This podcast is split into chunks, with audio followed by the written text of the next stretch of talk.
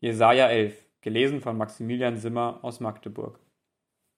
Und es wird ein Reis hervorgehen aus dem Stamm Isais und ein Zweig aus seiner Wurzel Frucht bringen.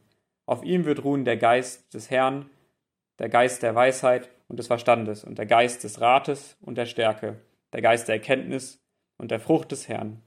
Und Wohlgefallen wird er haben an der Frucht des Herrn.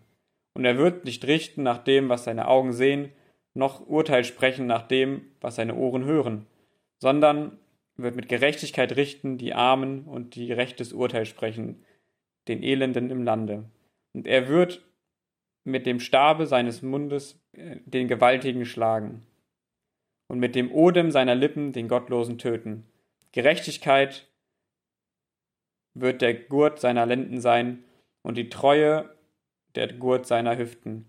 Da wird der Wolf bei dem Lamm wohnen und der Panther bei dem Böcklein lagern. Kalb und Löwe werden miteinander grasen und ein kleiner Knabe wird sie leiten.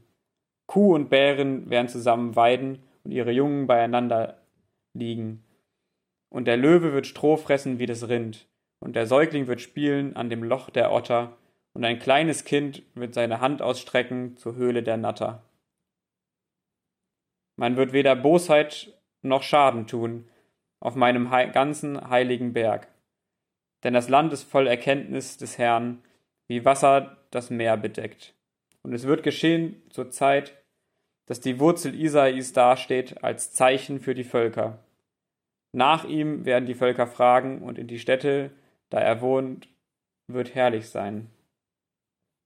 Und der Herr wird zu der Zeit zum zweiten Male seine Hand ausstrecken, dass er den Rest des, seines Volkes loskaufe.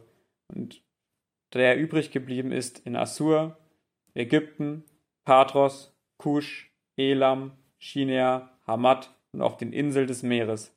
Und er wird ein Zeichen aufrichten unter den Völkern und zusammenbringen die Verjagten Israels und die zerstreuten Judas sammeln von den vier Enden der Erde. Und der Neid Ephraims wird aufhören und die Feinde Judas werden ausgerottet. Ephraim wird nicht mehr neidisch sein auf Juda und Juda Ephraim nicht mehr Feind.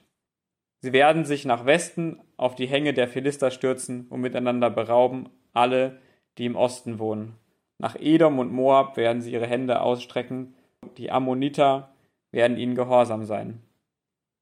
Und der Herr wird mit dem Bann belegen die Zunge des Meeres von Ägypten und wird seine Hand ausstrecken über den Euphrat und mit starkem Wind und den sieben welche zerschlagen, so dass du mit Schuhen hindurchgehen kannst.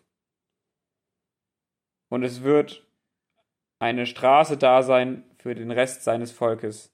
Das übrig geblieben in Assur wie für Israel da war, zur Zeit, als sie aus Ägyptenland auszogen.